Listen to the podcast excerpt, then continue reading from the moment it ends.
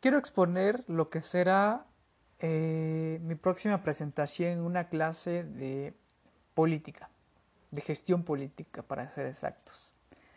Y el profesor nos pidió que leyéramos un capítulo en donde se aborda, eh, pues básicamente la pregunta, se desarrolla la pregunta de qué es la política. Y el concepto de política en sí, no lo que lleva detrás, eso ya se abordará después. La política mm, es un término familiar, muy familiarizado y controvertido.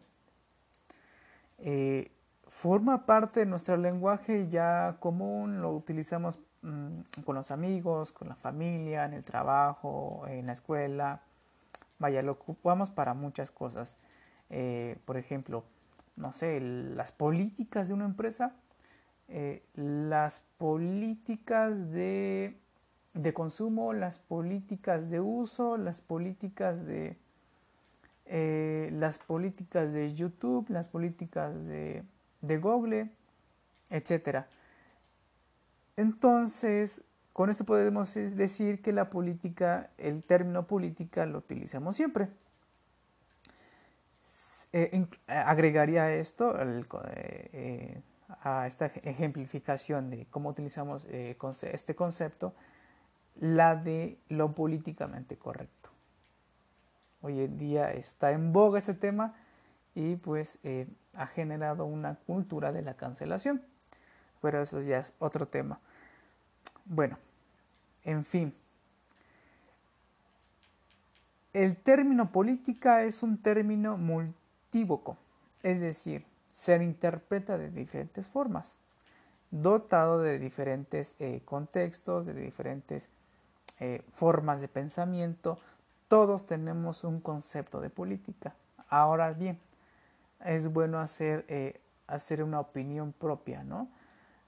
Para mí la política es esto, ¿no? Para alguien más la política es lo otro, para otra persona la política es una forma de cambiar la sociedad, el mundo inclusive, eh, para otros la política es este eh, el arte de comer mierda con cubiertos, para otros la política suele ser eh, suele estar relacionada con un gobernador, una gobernadora, eh, un hecho de corrupción, eh, suele ser eh, transgiversado, demeritado, etc. Todos tenemos un concepto de política. Lo politizamos. Por eso, el concepto suele ser incómodo Sí, es de uso habitual, muy utilizado, controvertido a veces, contradictorio y presumiblemente responsable de muchos males. ¿Por qué responsable de muchos males? Porque la política siempre está en cuestiones en donde hay conflicto. Es aquí donde me hago yo la pregunta. ¿Qué conflicto social en México no ha sido tema de política. Absolutamente todos los temas en México son temas de política. Por ello mismo la política surge como una práctica o actividad colectiva con la finalidad de regular conflictos entre grupos. Podemos considerar eso de la política como eh, nace a través de los conflictos. O, la política intenta eh, eh, sofocarlos, arreglarlos, regularlos a través de normas, etc. Pero, ¿por qué la constante y perpetua generación de conflictos sociales. Yo creo que los conflictos sociales existen porque hay diferencias sociales. Estas diferencias sociales a menudo se representan con desigualdades. Algunos ejemplos de desigualdad de acceso a la justicia, desigualdad de acceso a la salud, a la educación, de ideas, a la desigualdad de fuentes de trabajo, de ingresos, a la desigualdad de oportunidades, a la desigualdad de, mm, no sé, al, a la tanta magnitud de desigualdades que México atraviesa y que el mundo atraviesa. Podemos mencionar una infinidad de tipos de desigualdades. Pero, ¿qué distingue, ahora relacionarlo con el punto anterior, qué distingue la política eh, de otras formas de regulación de estos conflictos? ¿Qué es lo que tiene la política para poder resolver este, este tipo de, situaciones? Lo que tiene la política es que trata o intenta de resolver las diferencias mediante una decisión que obligará mm, a todos los miembros de una comunidad. Básicamente, generalmente relacionamos la política con el Estado y el Estado tiene el poder coercitivo, es decir, que el Estado tiene la facultad para exigirte y para demandarte que te comportes de una forma eh, de una forma en que el Estado le plazca y esté fundado y motivado en una ley. Entonces, el Estado te, te pide que te comportes a beneplácito, a beneplácito obviamente del Estado, a través de reglas, estatutos, decretos, reformas, constitución, reglamentos, códigos, eh, etcétera, etcétera, etcétera. Entonces es la forma en que el Estado eh, puede eh, solucionar, más o menos, controlar este tipo de conflictos.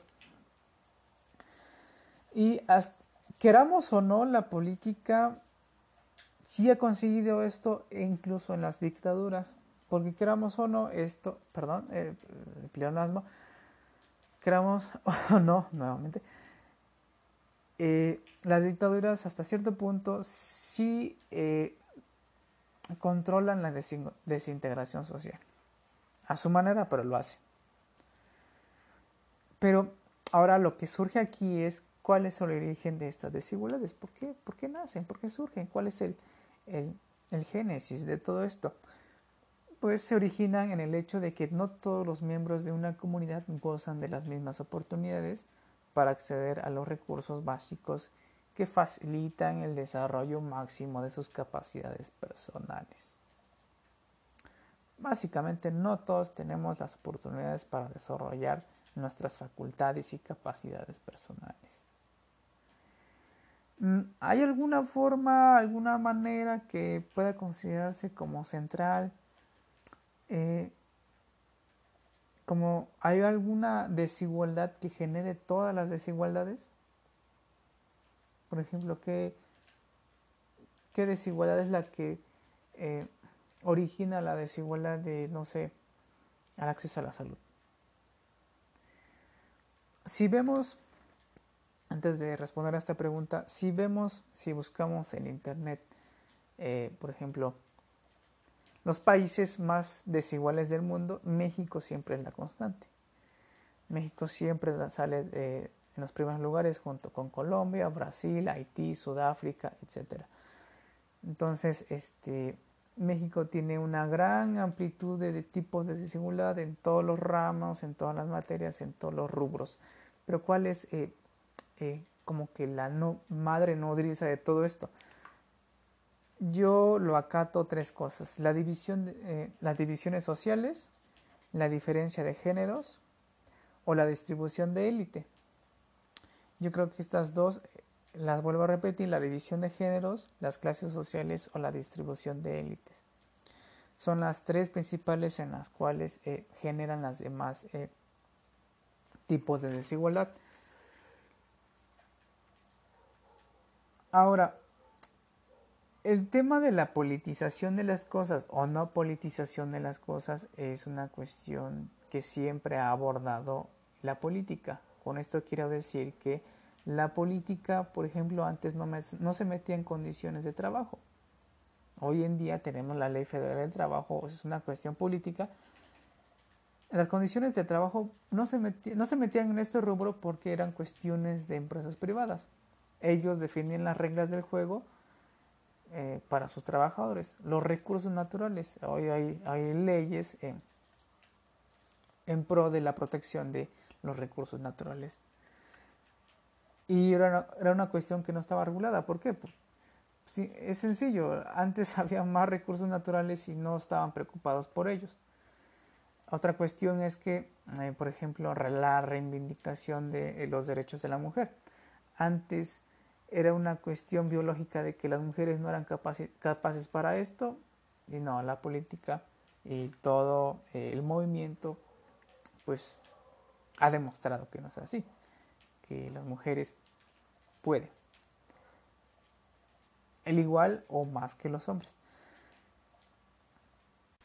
Con esto quiero decir que la presencia de la política en los temas no, no es muy constante. Algunas veces este, la politización de las, de las cosas, de los temas, por ejemplo, la politización del, del COVID, eh, les beneficia a otros y puede perjudicar a otros eh, dependiendo la opinión de estas personas. En fin, lo que vimos el día de hoy es que la política está muy metida en el lenguaje cotidiano. Sin embargo, no todos opinan lo mismo sobre este tema y todos, eh, como lo dije en su momento, es un término multívoco, es decir, que eh, tiene muchísimas interpretaciones. Otro punto que abordamos es que eh, la política nace, nace como un tipo de regulación ante los conflictos sociales y que estos conflictos sociales se generan o la raíz de estos conflictos sociales es por las desigualdades y que esas desigualdades pues generalmente en mi opinión están emanadas por tres cosas por tres otras tres tipos de desigualdad, que son las clases sociales, la diferencia de géneros y la distribución eh, de élite.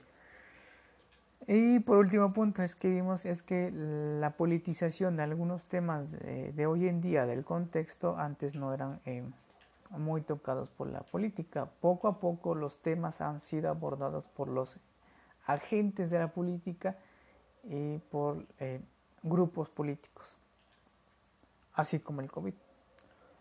Y pues ese sería el podcast de hoy, en el cual vimos muy, mm, muy tenuamente de qué se trata la política. Y para el siguiente podcast espero eh, ahondar más sobre este tema. Eso es todo y adiós.